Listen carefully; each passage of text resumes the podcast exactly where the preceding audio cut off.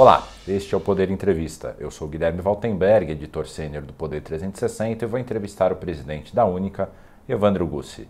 Evandro Gussi tem 43 anos, é advogado e foi deputado federal de 2015 até 2019. Na época, ele foi presidente da Frente Parlamentar do Biodiesel. Hoje, preside a Única, que é a União da Indústria da Cana-de-Açúcar e da Bioenergia. Presidente, obrigado por ter aceitado o convite para a entrevista.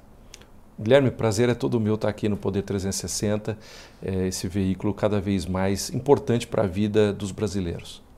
E eu agradeço também a todos os web espectadores que assistem a este programa. Essa entrevista está sendo gravada no estúdio do Poder 360 em Brasília, em 18 de setembro de 2023. E para ficar sempre bem informado, inscreva-se no canal do Poder 360, ative as notificações e não perca nenhuma informação relevante. Eu começo a entrevista perguntando: Presidente, o governo lançou no dia 14 o programa Combustível do Futuro com uma série de incentivos ao setor do etanol e da bioenergia. Como que os setores vão ser impactados por esse projeto do governo federal? Guilherme, antes de pensar no setor, esse projeto, a gente pode dizer que ele coloca o Brasil na vanguarda da mobilidade sustentável. Primeiro, porque ele endereça um tema que é dos mais caros, que é o processo de descarbonização da matriz de transportes. Transportes têm uma participação relevante nas emissões de CO2. Então, endereçar isso, ou seja, descarbonizar a nossa mobilidade é fundamental. E como é que esse projeto faz isso? O combustível do futuro, primeiro, faz com que a gente tenha uma medição no Brasil chamada de poço à roda. Ou seja, que era uma gente... das perguntas que eu ia te fazer. Como é que é, essa medição impacta também nessa escolha? Bom, nós temos um processo científico chamado avaliação do ciclo de vida. Nós temos que olhar as emissões de CO2 em todo o ciclo de vida do, do processo da mobilidade. Isso envolve desde a construção, fazer os carros, aviões, os componentes, a sua utilização e depois o seu descarte.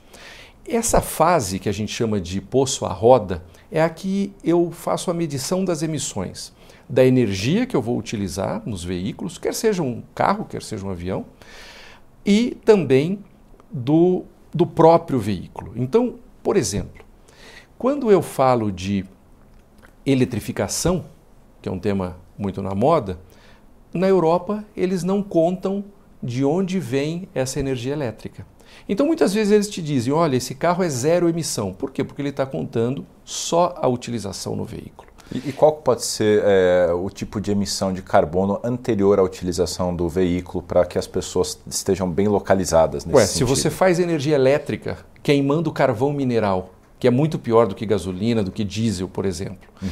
Eu tenho, na verdade, um veículo que vai emitir mais do que um veículo a gasolina. Um uhum. veículo elétrico que tenha, que tenha energia elétrica feita a partir de carvão mineral queimado, ele é um veículo mais sujo do que um veículo a gasolina, mais sujo do que um veículo a diesel. Uhum. Então o Brasil entra na vanguarda da mobilidade sustentável com o programa Combustível do Futuro, à medida em que nós deixamos claro e vamos ser o, o vamos ser os primeiros, vamos ser o primeiro país a termos na nossa legislação o conceito de análise de ciclo de vida do poço à roda. Ou seja, a gente mede o veículo, mas mede também de onde vem a energia para tocar esse veículo. Ainda falando nesse tema, é, uma das grandes polêmicas do carro elétrico é justamente o descarte e o processo de construção das baterias. É, os críticos dizem que o processo de construção da bateria envolve uma mineração muito agressiva e que o descarte até hoje não é muito bem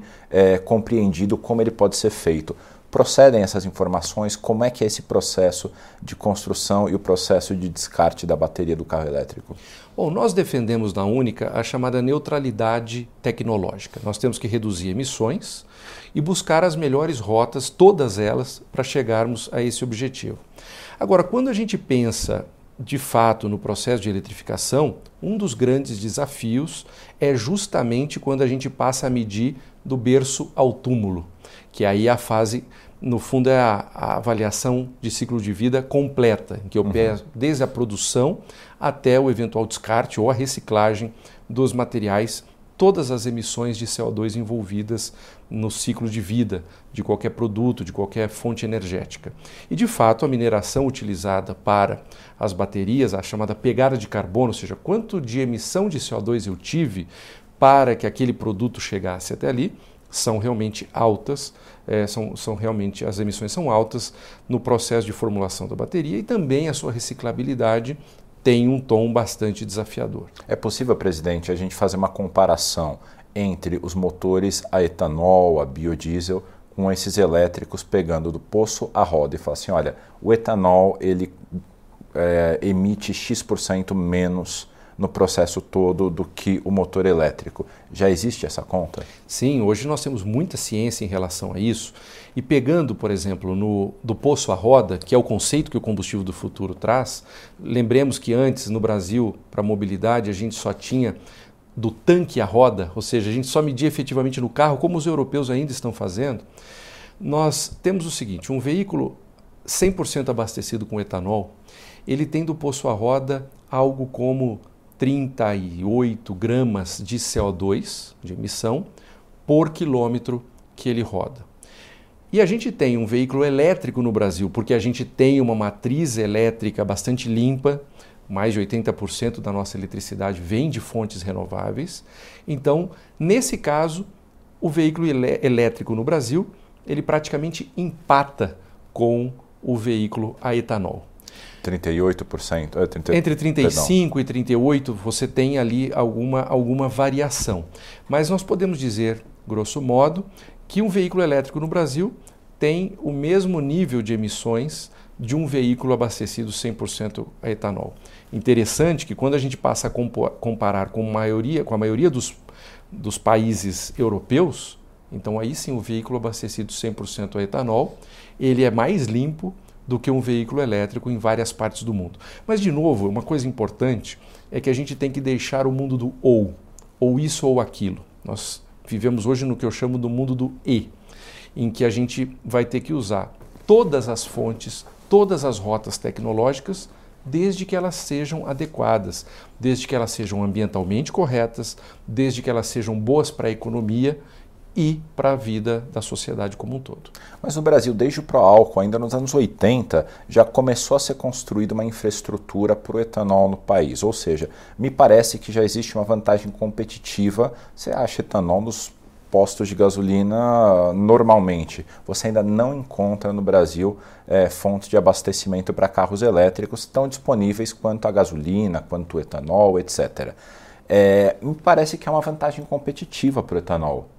Faz sentido essa análise? Sem dúvida. De novo, é, no caso brasileiro, e isso pode ser replicado para muitos países do mundo, o etanol é a maneira mais fácil de descarbonizar. Primeiro, porque eu tenho 40 milhões de veículos flex já rodando nas ruas brasileiras e que cada vez que recebem mais etanol emitem menos CO2. Isso já está pronto, não precisa ter investimentos em novos carros, não precisa ter investimento em infraestrutura. Você já está, o brasileiro já está aí utilizando, inclusive economizando com isso. O Brasil é o único lugar em que a gente economiza descarbonizando e descarboniza economizando. Por outro lado, nós não precisamos de uma nova, nova infraestrutura. A empresa de pesquisa energética, que é vinculada ao Ministério de Minas e Energia, ela calcula, Guilherme, que a gente precisaria entre 220 e 300 bilhões de dólares para criar a infraestrutura necessária para a eletrificação. Ou seja, estamos falando de alguma coisa acima de um trilhão de reais.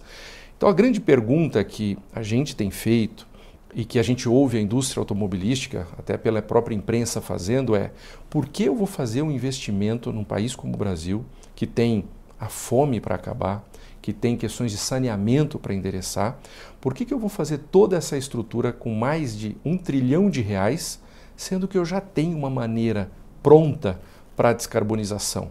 E mais, com avanços importantes. Por exemplo, quando a gente vê os veículos híbrido flex, veículos que têm eletrificação e usam 100% de etanol, já rodando nas ruas brasileiras, você tem um carro ainda mais limpo. Aí esse é mais limpo do que o veículo 100% elétrico no Brasil.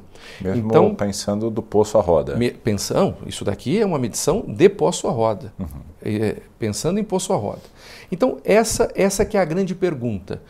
Qual rota é boa? Não é qual rota eu devo impositivamente apresentar. Então a gente entende que a, a rota baseada em biocombustíveis no Brasil, ela é excelente para o Brasil e ela tem um potencial de replicabilidade ela tem uma replicabilidade muito forte, sobretudo num pedaço do mundo que é relevante geopoliticamente para o Brasil, que é o chamado Sul Global. Uhum.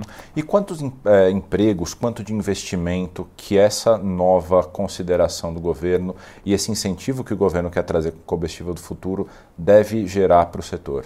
Olha, nós estamos fazendo esses cálculos e, e, e identificando assim as consequências dessas, dessas ações mas eu posso dizer o que já aconteceu até agora. Né? É, o Brasil, com a, com a instituição, nesses últimos 40 anos, de um sólido programa de biocombustíveis, com o qual participou, sobretudo, também o Congresso Nacional de uma maneira importante, e que o, o governo agora reconhece esse ativo e dá a ele uma nova perspectiva.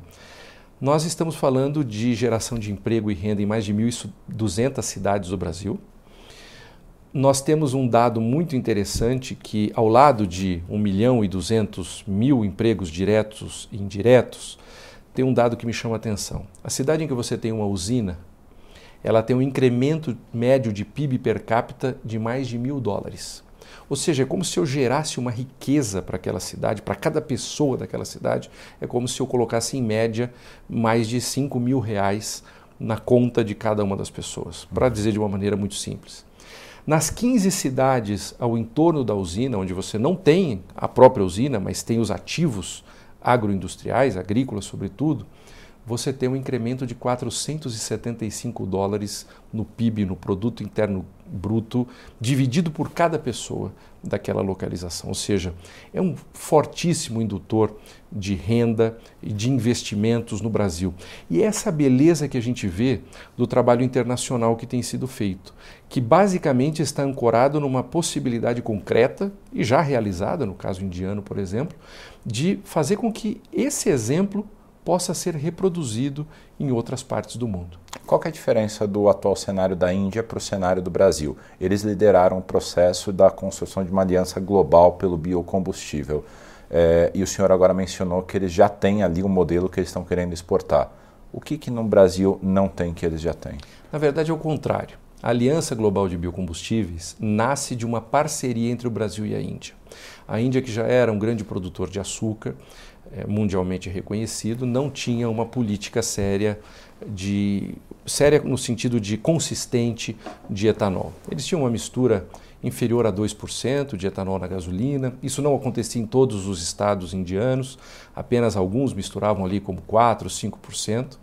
E de repente eles começam a olhar o exemplo brasileiro, a gente começa a fazer um trabalho muito forte a partir de um de uma iniciativa chamada Ethanol Talks, que é feita pela Única, uhum. pela APLA, que é o arranjo produtivo local do álcool, que trabalha na indústria de bens de capital. Quando que começa essa conversa? 2019. Tá. Isso começa em 2019. É, Única, APLA, Apex Brasil e o Ministério das Relações Exteriores. E a gente começa a mostrar para os indianos por que, que vocês não fazem etanol. Vocês já têm cana, tem outros crops aí, outras, outros cultivares que poderiam ser utilizados para fazer etanol. Vocês têm índices de qualidade do ar terríveis nas grandes cidades. Tem uma dependência enorme de importação de petróleo. Por que não? E aí eles começaram, por que sim? Como é que o Brasil fez? E a gente começou a compartilhar toda essa experiência, todos esses 40 anos, não só contando o que tinha acontecido no Brasil, mas produzindo a tradução dos textos legislativos, dos testes que o Brasil tinha feito nesses 40 anos. Isso ajudou os indianos a avançarem muito no seu programa. Eu ouvi, inclusive, do ministro Puri, que é o ministro de Petróleo e Gás Natural na Índia, que isso teria feito com que eles tivessem avançado cerca de 10 anos. Testes que eles precisariam fazer e que já estavam prontos, uhum. devidamente traduzidos para o inglês. Então começou a acelerar o processo indiano. Hoje eles já misturam 10% de etanol a gasolina. A gente vai agora para 30, né? Agora a gente vai para 30, se o projeto for aprovado, espero que seja. Eles devem misturar 20% até 2025.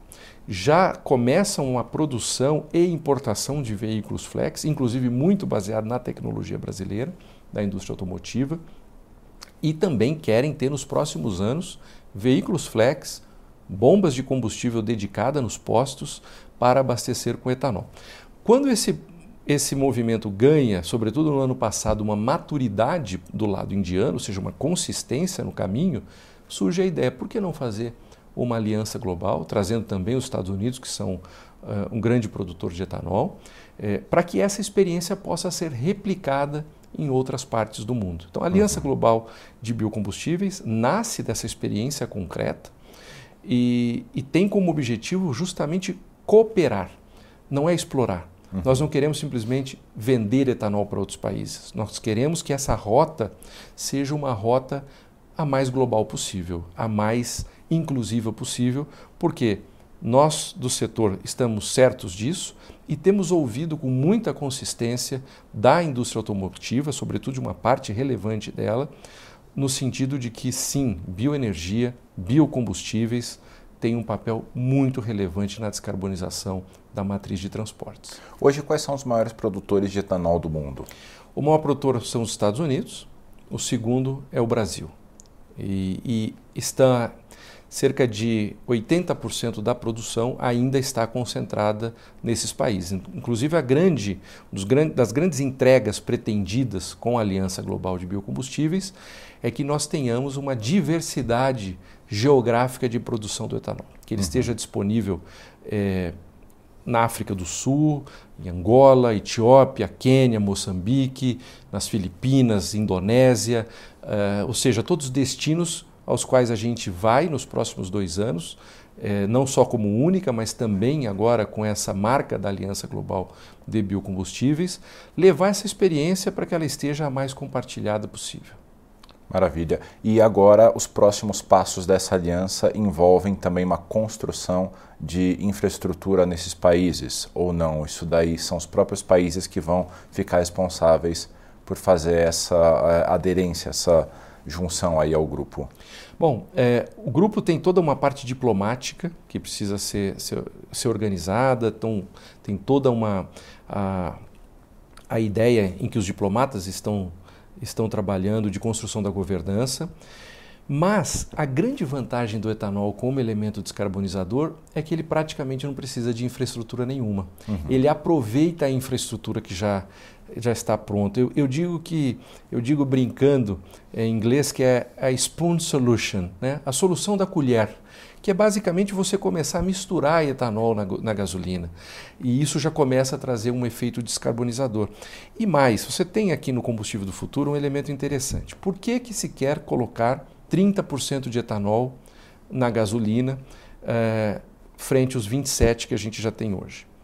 Sobretudo porque o etanol melhora a qualidade da gasolina existe um elemento chamado octanagem, né? nos nossos eh, postos de combustíveis acabam não mostrando muitas vezes a octanagem, mas quando você vai para os Estados Unidos ou outros é países, muito é muito comum você ver lá 89, 92, 95. O que, que é aquilo ali? Quantos octanes você tem na, na gasolina? Sem entrar aqui nos, nos elementos técnicos, mas gasolina com mais octanagem, gasolina com melhor performance. E o etanol é a melhor maneira de você aumentar a octanagem da gasolina. As outras maneiras que você tem, ou elas são caras demais, uhum.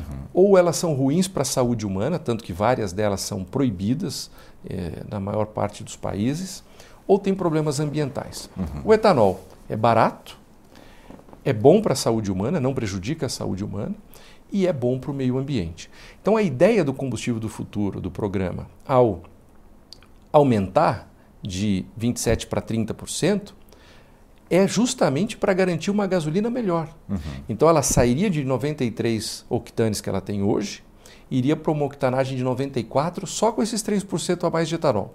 E aí uma melhor especificação levaria uma gasolina de 95 de octanagem, o que permitiria inclusive aí, o desenvolvimento de uma nova geração de motores uhum. é, capazes de tirar o melhor dessa gasolina. Então, o que, que tem nesse, nesse ponto do combustível do futuro?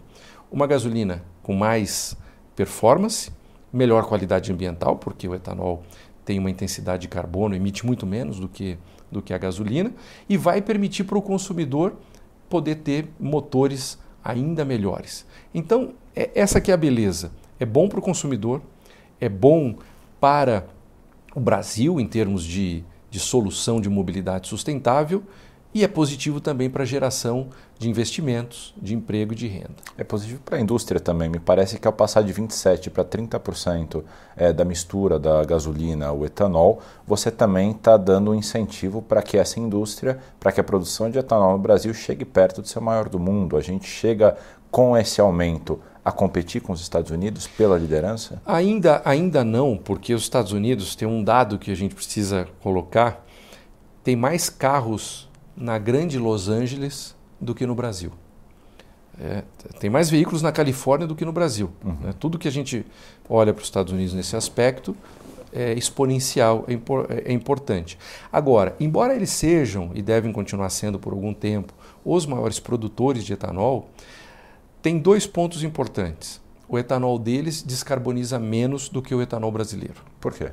Por duas razões. No caso da cana, é, toda a energia elétrica feita para mover a indústria, a indústria precisa de eletricidade e precisa de calor, precisa de vapor para fermentação, para destilação. Nós fazemos tudo isso no caso da cana de açúcar com o ba próprio bagaço da cana e algum outro tipo de biomassa, mas 100% biomassa.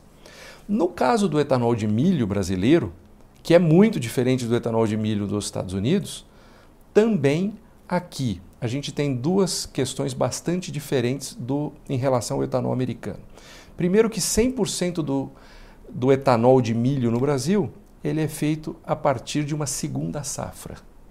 Ou seja, você plantou soja ali para final do ano, colheu no começo do ano e logo na sequência você já vai plantar o milho na mesma área, no mesmo ano, no mesmo ano safra, uhum. vamos dizer assim. Lá não, lá o milho é produzido numa safra que é única, porque eles não têm essa janela de insolação, de chuva, de calor necessária para ter uma segunda safra. Segundo, lá eles usam para gerar eletricidade e vapor na indústria, eles precisam de ou gás natural ou usar o próprio grid, uhum. é, inclusive com casos que usa-se para fazer etanol, carvão mineral. Né? Ou seja, não faz sentido nenhum sob a nossa perspectiva. Então, o etanol brasileiro, quer seja ele de milho, quer seja ele de cana, ele tem uma premiação no, de ter, em termos de eficiência energético ambiental, como a gente chama. Ou seja, ele tem menos emissão por cada unidade de energia que ele gera. Por isso que, inclusive, a gente tem uma vantagem competitiva em estados como a Califórnia, o etanol brasileiro entra melhor porque ele descarboniza mais. Tem hoje um duelo entre o governo federal e o legislativo sobre quem vai ter a paternidade da chamada pauta verde. O combustível do futuro é parte dessa pauta verde que o governo e o Congresso querem trazer no segundo semestre.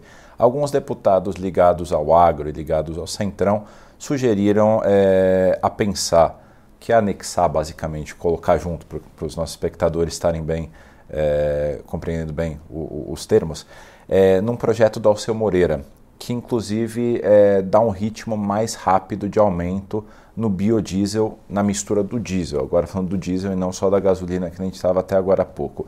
Na sua avaliação, esse conflito ou essa disputa pode impactar negativamente o projeto ou não, pode até acelerar. Como é que o senhor, com a sua experiência de legislativo, é, avalia esse contexto? Eu acho que os biocombustíveis unem o Brasil hoje. Toda a experiência que eu tenho tido recentemente é que o Congresso Nacional é a casa da bioenergia brasileira. E aqui até sequestro as palavras do, do novo coordenador da frente parlamentar do etanol, o deputado Zé Vitor, que sucedeu o deputado Arnaldo Jardim, que fez um belo trabalho eh, nesses anos. E o deputado Zé Vitor diz o seguinte: Olha, eu não estou aqui para defender o setor, eu estou aqui para defender os benefícios que o setor gera para a população brasileira. Então, eu sempre gostei, quando parlamentar e hoje na iniciativa privada, dessa perspectiva. Não acho que Congresso Nacional ou, ser, ou o governo devam defender um setor específico, mas sim os benefícios sociais, econômicos, ambientais, para a saúde que um setor é, possa prover para a população. Então, o Congresso Nacional tem essa visão e no combustível do futuro, presença do presidente Arthur Lira, presidente Rodrigo Pacheco é um reconhecido defensor da bioenergia brasileira e lá estava representado por outro que também pensa assim, que é o senador veneziano Vital do Rego. Com a presença grande de tanto do governo quanto de parlamentares, eu acho que isso vai ser um tema absolutamente harmônico. O deputado Alceu Moreira, que é o presidente da Frente Parlamentar do Biodiesel, é alguém que também conhece essa pauta como poucos e com uma grande habilidade política. Eu tenho certeza que isso vai ser endereçado da melhor maneira possível. O projeto Combustível do Futuro não é um projeto para tratar de misturas para um setor ou para o outro. Ele é um projeto que visa endereçar e colocar na vanguarda, como eu disse, a mobilidade sustentável no Brasil. Mesmo com relação ao incremento de mistura do etanol, como eu acabei de dizer há pouco, ele não é um pleito do setor, ele é uma maneira de você melhorar a octanagem da gasolina. É para isso que está colocado lá. Então, acho que essa é uma pauta. A outra pauta, que eu não me sinto à vontade de falar sobre a, o aumento, quando que ele deve acontecer, a representantes extremamente relevantes da indústria de biodiesel e que, que eles devem falar por ela, é, é uma pauta que precisa ser endereçada, uma vez que o aumento de biocombustíveis, incluindo o biodiesel, extremamente desejado né, e precisa ser feito ouvindo como o Congresso Nacional pretende fazer isso. Uhum. É, eu, quando fui deputado federal, é, fui o autor do requerimento de urgência e acabei fazendo um processo de articulação para o marco que existe do biocombustível, do biodiesel, é, aprovado lá em 2015, 2016, acho que 2015 ainda, é, e que há setores que dizem que precisa de uma melhoria, precisa de adaptação. Acho que isso precisa ser é, decidido, isso precisa ser resolvido e a casa, uh, a casa, as casas necessárias para isso são a Câmara e o Senado. Então acho que longe de ter conflito, o que a gente tem justamente é uma grande oportunidade para o Brasil de reconhecer o grande papel que os biocombustíveis possuem no Brasil. O etanol tem feito isso, o biometano é uma, uma nova vertente importantíssima dos biocombustíveis. O biodiesel tem contribuído com a descarbonização no Brasil e a sua mistura precisa ser endereçada de maneira técnica e de maneira política nas casas próprias para isso. Presidente, nossa entrevista está acabando, mas dá tempo de uma última pergunta. Queria sua avaliação em como é a relação do atual governo na comparação com o anterior no que se trata do apoio aos biocombustíveis. Olha, acho que cada governo tem o seu papel e cabe a nós, como uma instituição como a única, ter o máximo de relação institucional no sentido de oferecer efetivamente informações eh, e consequências. O que nós percebemos no atual governo é um compromisso forte, eh, não só retórico, mas, sobretudo, exemplo, o Combustível do Futuro é um programa que concretiza isso. Eh, vemos as discussões que, que estão acontecendo no âmbito do Rota 2030, que eu tenho visto pela imprensa, é uma pauta verde é, muito forte. O presidente Lula ter lançado a Aliança Global de Biocombustíveis lá na Índia foi um fato extremamente relevante. Declarar que o Brasil, com a presidência do G20 o ano que vem, vai ter a transição energética como um ponto fundamental. Então, eu vejo sim uma apropriação muito adequada do governo das oportunidades que a transição energética, e no nosso caso, a bioenergia, pode oferecer ao Brasil, não simplesmente retoricamente, mas em ações concretas. Chega ao final essa edição do Poder Entrevista. Em nome do jornal digital Poder 360, eu agradeço ao presidente da Única, Evandro Gussi. Eu que agradeço, Guilherme, um prazer estar aqui. Parabéns pelo trabalho de vocês. Uma honra estar no Poder 360.